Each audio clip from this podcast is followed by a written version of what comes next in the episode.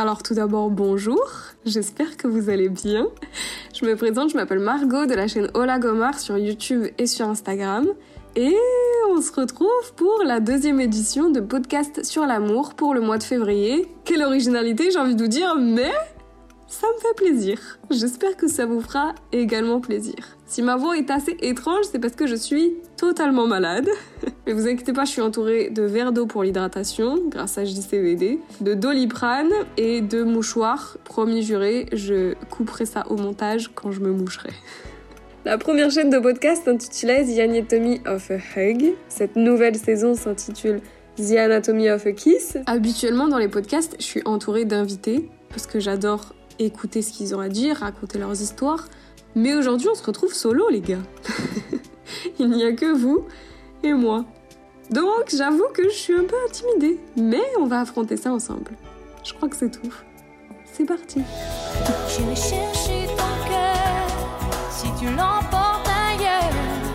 Même si dans tes danses, d'autres dansent. J'irai chercher ton âme dans les froids, dans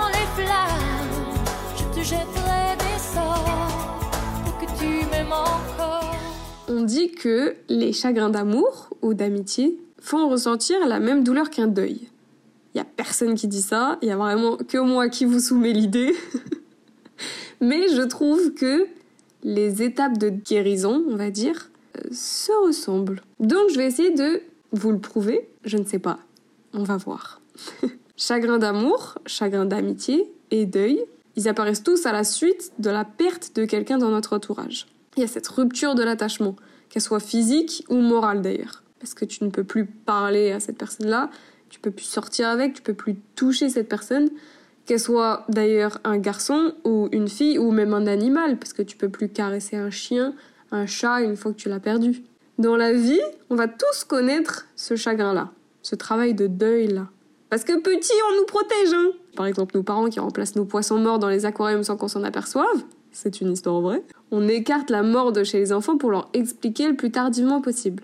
Mais on peut quand même subir le chagrin au plus jeune âge. Un tel qui a décidé de jouer à la maman et le papa avec quelqu'un d'autre, il a dansé avec elle à la boum et pas avec moi.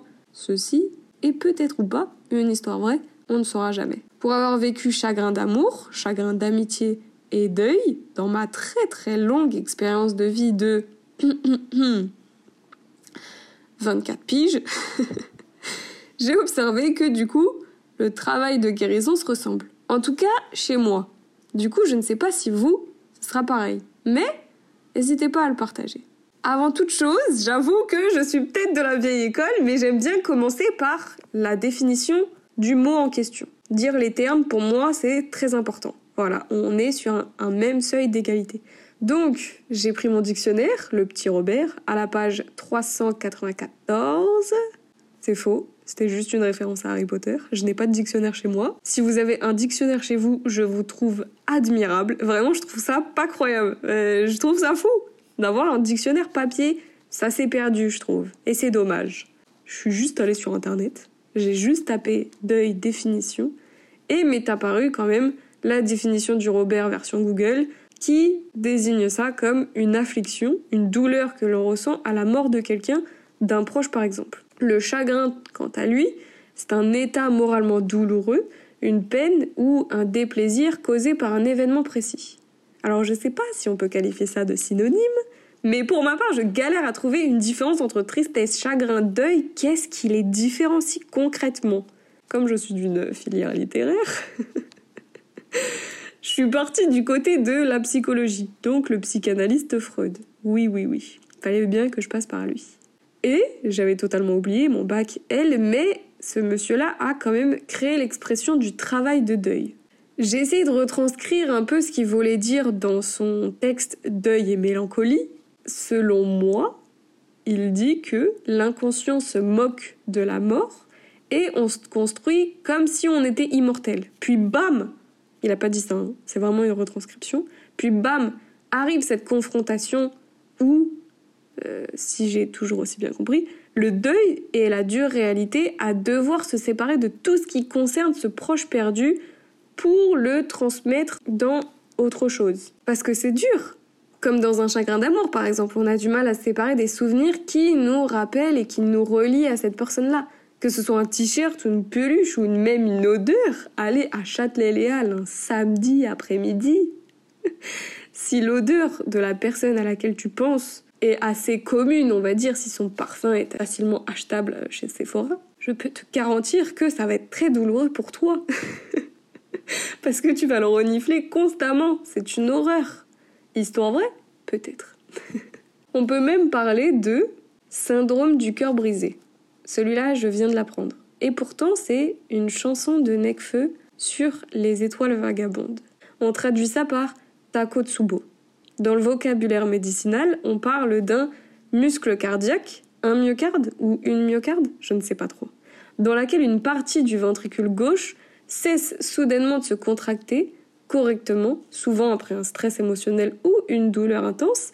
Alors eux, ils disent, généralement chez les femmes, ou après un effort physique extrême, et là, bizarrement, ils disent, oh, généralement chez les hommes, selon le site Ligue cardiologique. Alors, je ne dirai rien sur les généralement chez les femmes, généralement chez les hommes, peut-être que c'est des scientifiques qui ont fait une étude, je ne sais pas. Mais j'en pense pas moi.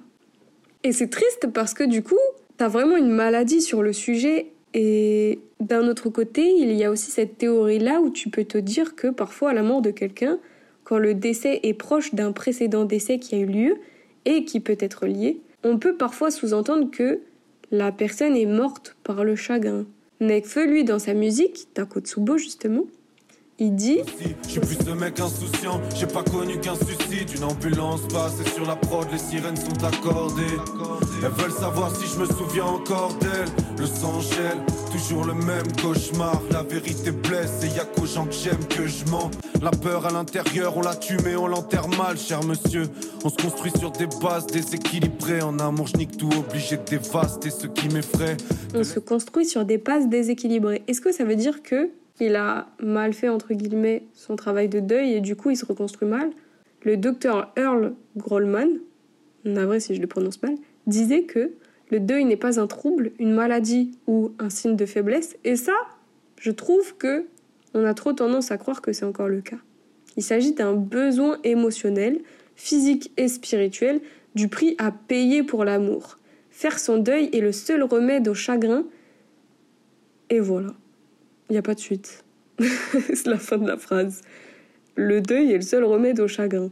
Il y a même des études qui montrent que le travail de deuil s'établit en moyenne sur un an chez les adultes. Bah, c'est pas magique pour autant. Hein. Chaque deuil est unique. Le deuil est pas censé te promettre la même vie que tu avais avant cette perte. C'est surtout pour te faire apprendre en fait à vivre avec ce chagrin-là. Comment adapter cette perte.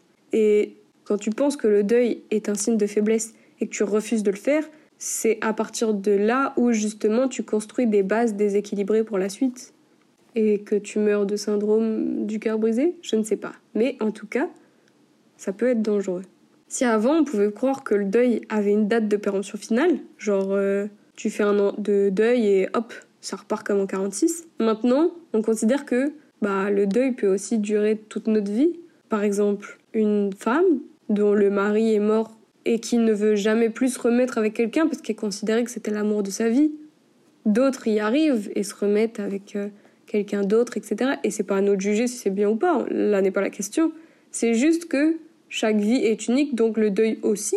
Si au-delà d'un an, le deuil est toujours présent, avec des idées noires pour le coup, on parlerait d'un deuil pathologique.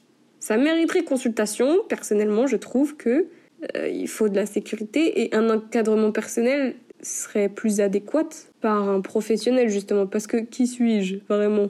Je suis pas Freud. Donc si vraiment ça va trop loin, n'hésitez pas à consulter. C'est en rien un signe de faiblesse mais justement une force de se dire que vous souffrez et vous décidez d'aller mieux en faisant le premier pas d'aller voir quelqu'un. Le premier pas, il est toujours dur à faire. Comme quand tu prends un abonnement sportif et que tu vas à la salle, bah ça c'est le premier pas, tu vois. Le premier pas est toujours dur à faire. Voilà.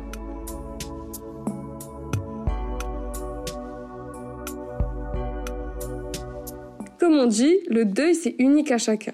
Même si en effet il y a des étapes qui peuvent être communes à tous, à titre personnel, je me reconnais davantage dans les sept prochaines étapes qui vont suivre en transformant juste l'étape de la colère en marchandage parce que c'est ce qui s'est passé pour moi. Mon petit corps d'un mètre soixante galère à manifester de la colère. Voilà. Sur internet, je crois que cette étape, c'est le plus grand. Je crois qu'il n'y a pas plus, mais il peut y avoir moins. Donc on va partir du plus grand jusqu'au plus petit. En premier lieu, il y a le choc qui déclenche le processus. Ensuite, vous avez le déni comme un refus de croire à l'information. C'est comme un système d'autoprotection qui va vous dire euh, tu me présentes l'information, moi je ne veux pas y croire parce que j'ai peur de l'accepter, j'ai peur d'accepter cette nouvelle réalité qui va s'ouvrir à moi et je veux que ça reste comme avant. Donc je te dis juste non, je n'y crois pas. Ensuite arrive la colère, l'injustice. Pourquoi cette personne? Pourquoi? Pourquoi elle nous a fait ça? Pourquoi c'est tombé sur elle? Pourquoi je n'étais pas là? Pourquoi je n'ai pas réussi à contrôler ça? En fait, on dirait que c'est un peu le Batman de Robert Pattinson, tu vois.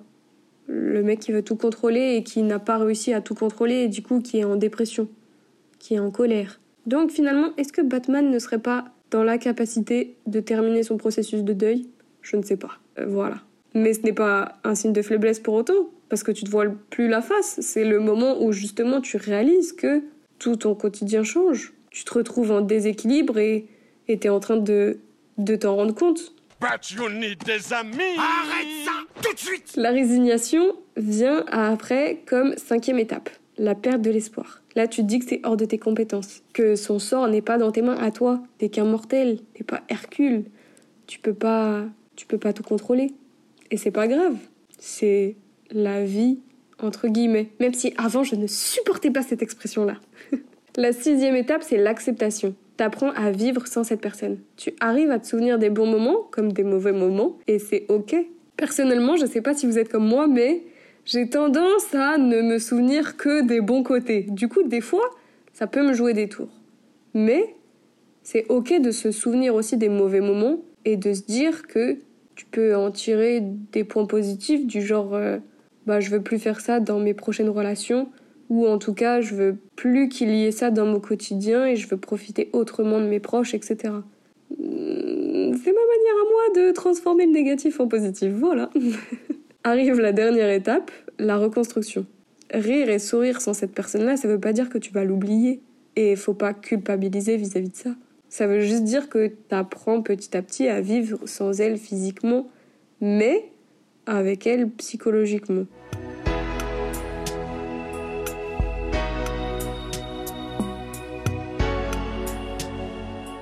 Tout à l'heure, je vous ai dit qu'il y a plusieurs étapes de deuil. Celle-ci, c'est la plus longue, avec les 7 étapes. Mais il y a aussi 5 étapes. Par exemple, avec le modèle de Kubler-Ross. Madame, si vous êtes là, si vous êtes encore de ce monde, je ne sais même pas d'ailleurs. Je ne sais pas si je prononce votre nom de famille correctement. Et j'en suis désolée. La première étape, pareil, on est dans le déni. La deuxième, la colère, ce que je vous disais tout à l'heure. Personnellement, la colère, j'en ai pas trop. Sauf au volant. La troisième, le marchandage. Le marchandage, c'est en mode euh, ah, mais si je fais ça, est-ce qu'elle va revenir Ah, mais si je fais ça, est-ce que ça aurait pu empêcher son départ, etc. Tu vois? C'est vraiment, tu vois, dans les Sims, que ton personnage il meurt et qu'après t'as la faucheuse et tu peux un peu jouer avec elle en mode euh, tu devines dans sa main. Si elle ouvre sa main et que c'est la vie, bon bah elle ressuscite ton Sims. Et bah c'est ça le marchandage. Sauf que la vie c'est pas comme ça. J'ai l'impression d'être Rocky Balboa en train de faire une leçon de morale. La quatrième étape, c'est la dépression. Et la cinquième, l'acceptation. Et dans la pop culture, il y aurait ce schéma-là dans un jeu vidéo Zelda. Il s'appelle Majora Mask. Oui, oui, oui. Il est extraordinaire. Personnellement, il me faisait flipper quand j'étais petite. J'ai plus regardé ma cousine jouer que je ne l'ai joué réellement. Et en fait, ils auraient pris les cinq étapes de ce deuil-là dans cinq lieux du jeu, en liant ça du coup au personnage et à l'histoire également. Vous pouvez retrouver cette théorie-là sur le site jeuxvideo.com. Personnellement, comme je vous ai dit, ma cousine m'en avait parlé, donc je me suis dit que ce serait quand même plus sympa que ce soit elle qui vous en parle. Donc, Lenny, c'est à toi Merci beaucoup en plus d'avoir accepté, c'est trop chouette.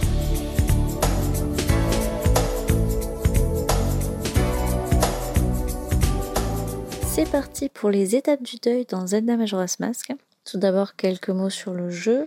Il est sorti en 2000 sur la Nintendo 64, soit seulement deux ans après Ocarina of Time, qui était déjà un des titres majeurs de la console, et avec un gameplay très innovant qu'ils n'étaient encore jamais vu dans la série, avec ce système de cycle de trois jours qui ajoutait encore plus à l'atmosphère pesante du jeu.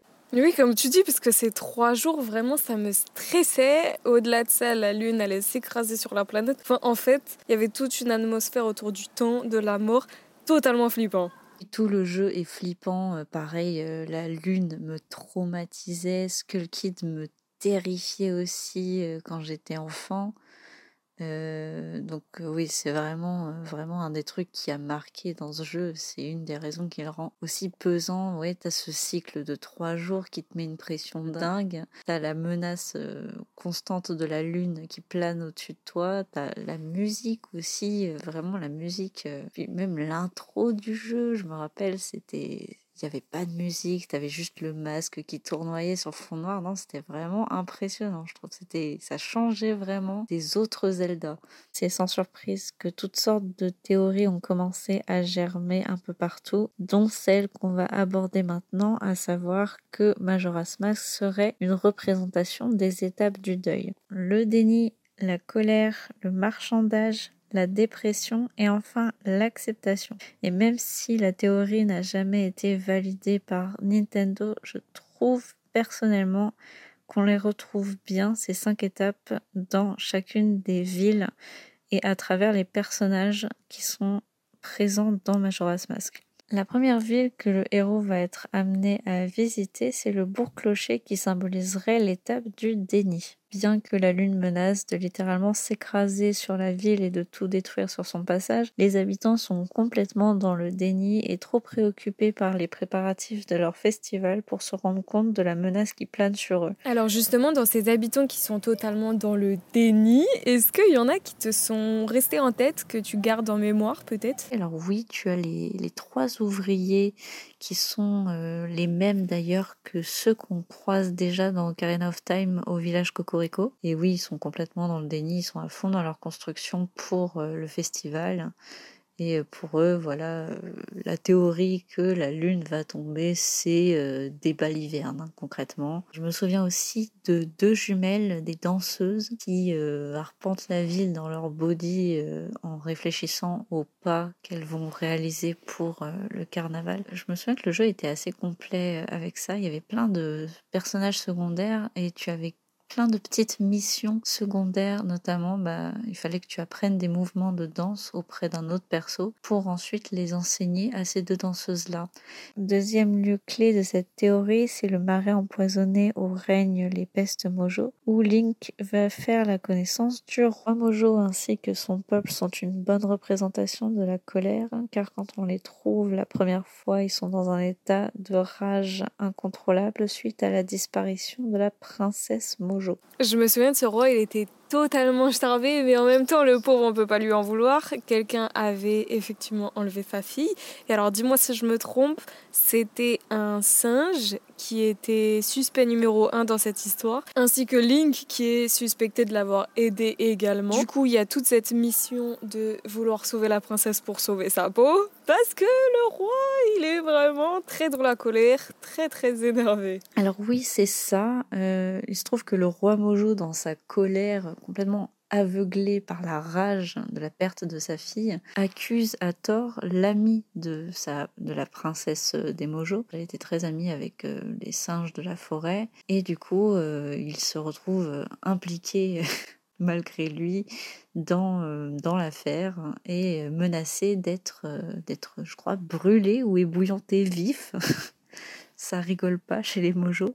Et oui, tu devais prouver son innocence et la tienne, parce que oui, tu te fais attraper aussi, en ramenant la princesse du temple. Je me souviens de la princesse, elle était trop trop mignonne, avec sa tresse en feuilles. Et je me souviens de, de ce détail-là, je sais pas pourquoi, tu la mettais dans une bouteille pour la ramener à son père, comme une espèce de fée dans ton inventaire, et je trouvais ça très drôle. Le niveau des gorons avec le pic des neiges, qui représente la prochaine étape du deuil, à savoir le marchand euh, je m'en souviens pas trop non plus, à part que c'est extrêmement chiant parce que c'est un niveau dans la neige et je déteste les niveaux dans la neige dans les jeux vidéo généralement. Des donjons de glace qui sont glissants, tu tombes tout le temps dans le vide, c'est insupportable. En utilisant le monocle de vérité, Link fait la rencontre du fantôme de Darmani, un ancien guerrier Goron mort pour essayer de sauver son peuple. Darmani représente bien cette étape du marchandage car il n'accepte pas sa propre mort et il essaye à tout prix de négocier du temps supplémentaire avant d'accepter que c'est impossible et de lui confier la mission pour laquelle il a échoué de sauver sa tribu. Bah tu vois alors, toute cette partie-là, je m'en souviens absolument pas. Il faut dire que, vraiment, si je voulais y jouer, il fallait que je te regarde parce que je n'y jouais pas seule. J'avais bien trop peur. Je suis très contente que tu aies accepté de parler de ce jeu parce que je trouve ça beaucoup plus réaliste étant donné que c'est toi qui as joué, tout simplement. Parce que je crois que vraiment la fin, je l'ai dû regarder euh, sur YouTube. Est-ce que tu te souviens de personnages pareils qui ont pu te marquer? Euh, je crois que c'est le fils de Darmani, c'est un bébé Goron, première fois qu'on voit un bébé Goron dans un Zelda. Et du coup, bah, il est inconsolable forcément parce que son père ne revient pas. Je crois que c'est le jeune prince de la tribu Goron et euh, chaque fois que tu le vois, il, pleure, mais oh, il hurle, c'est horrible.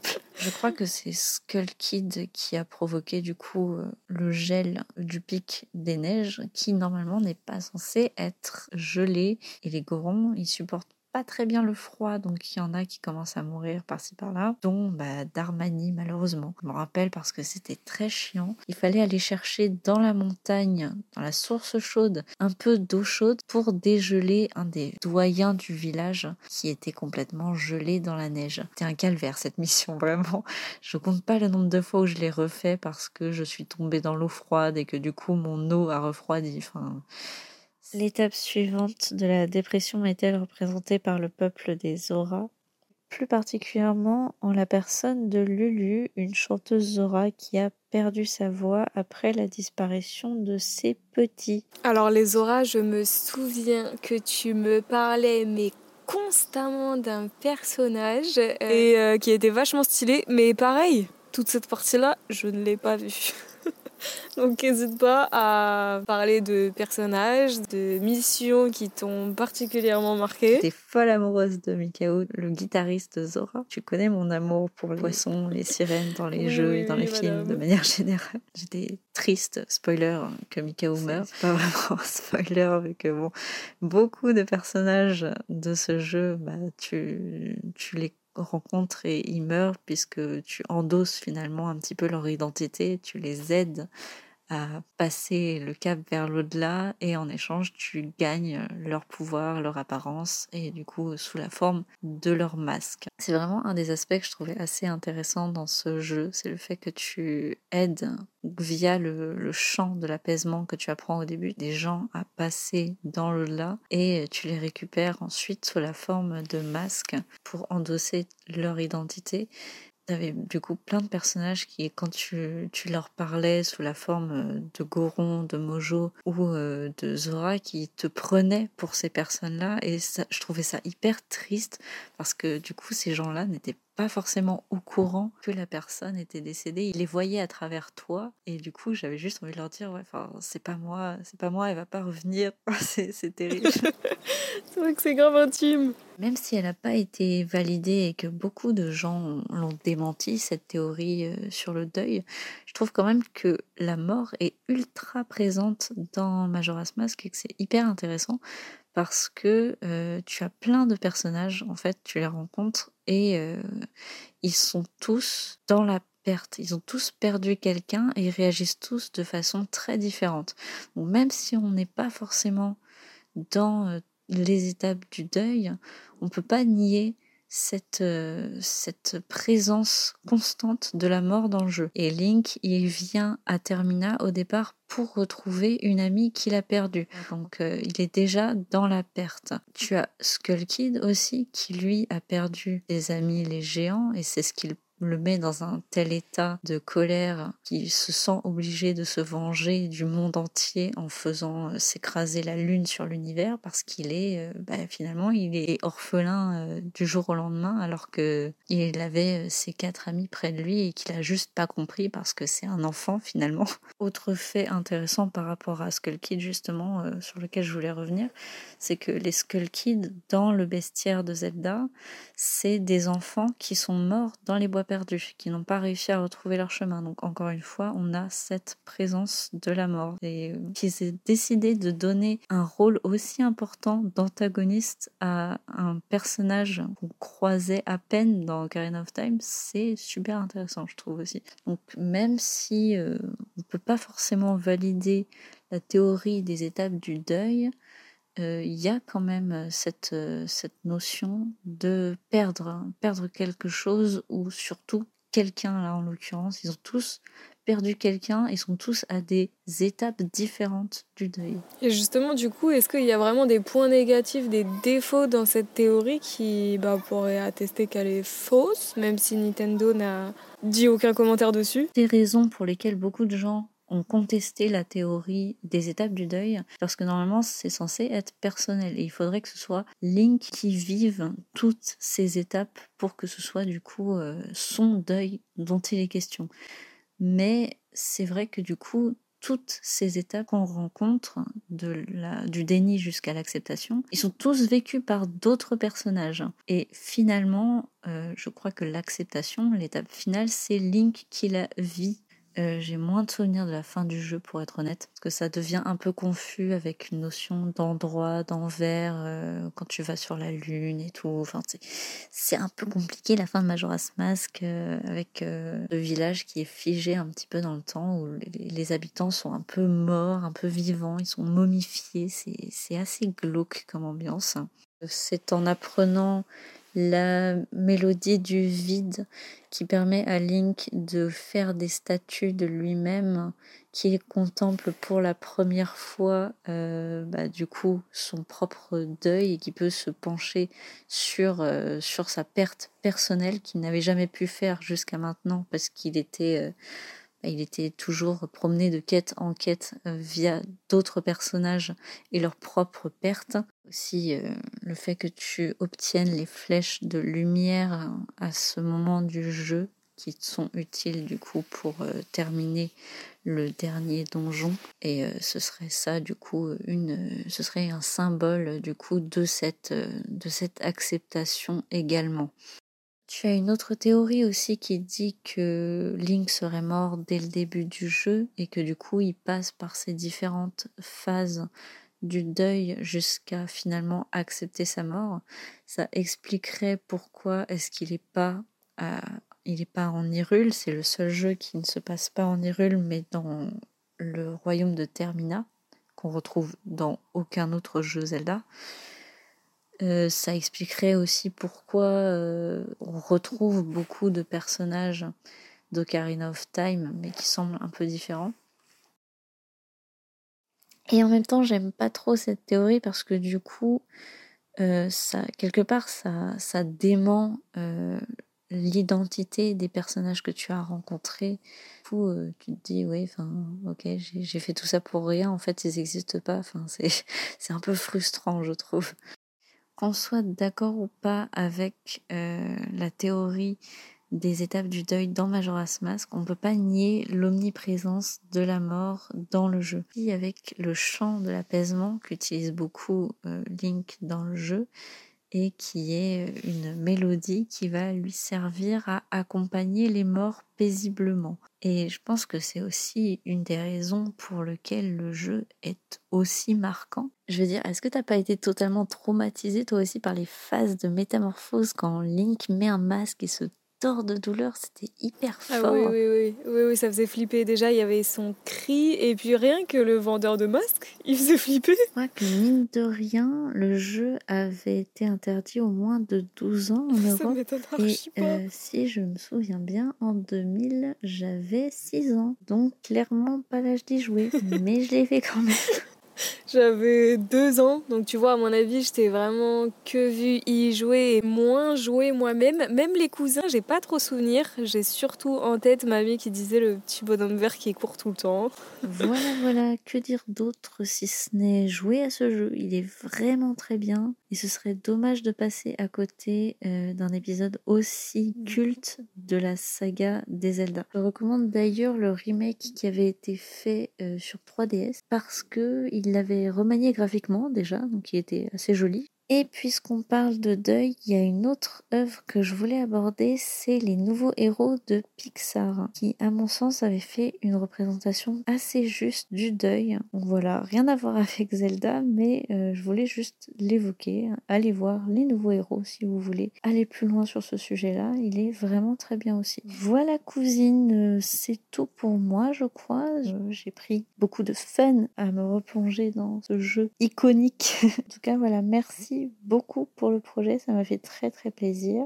Voilà, voilà, bisous. Bah, je suis ravie surtout de ton intervention et je suis trop contente d'avoir fait ça en famille, voilà, avec ma cousine. Et merci beaucoup. C'était Lenny pour la théorie du deuil dans Majora Masque. Si vous avez des questions, n'hésitez surtout pas.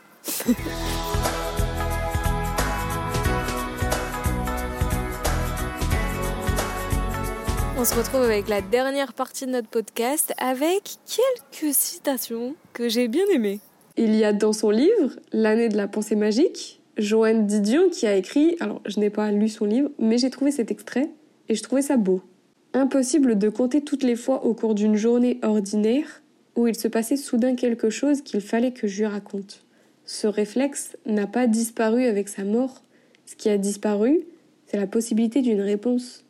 Et c'est vrai parce que il y a ce genre de réflexion qui peut t'impacter et qui peut te poser des questions. Par exemple, Dumbledore, quand il dit à Harry Potter N'aie pas pitié des morts, Harry, et plutôt pitié des vivants, et surtout de ceux qui vivent sans amour, parce que même si ces étapes-là de deuil font mal, elles méritent amplement toutes les années d'amour qu'il y a eu précédemment. C'est le risque à payer, certes, mais c'est le remède également.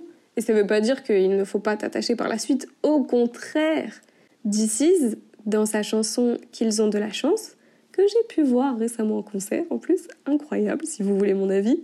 Il a écrit Rends-les heureux et fais-les sourire à distance, deviens heureuse, envoie des souvenirs à distance.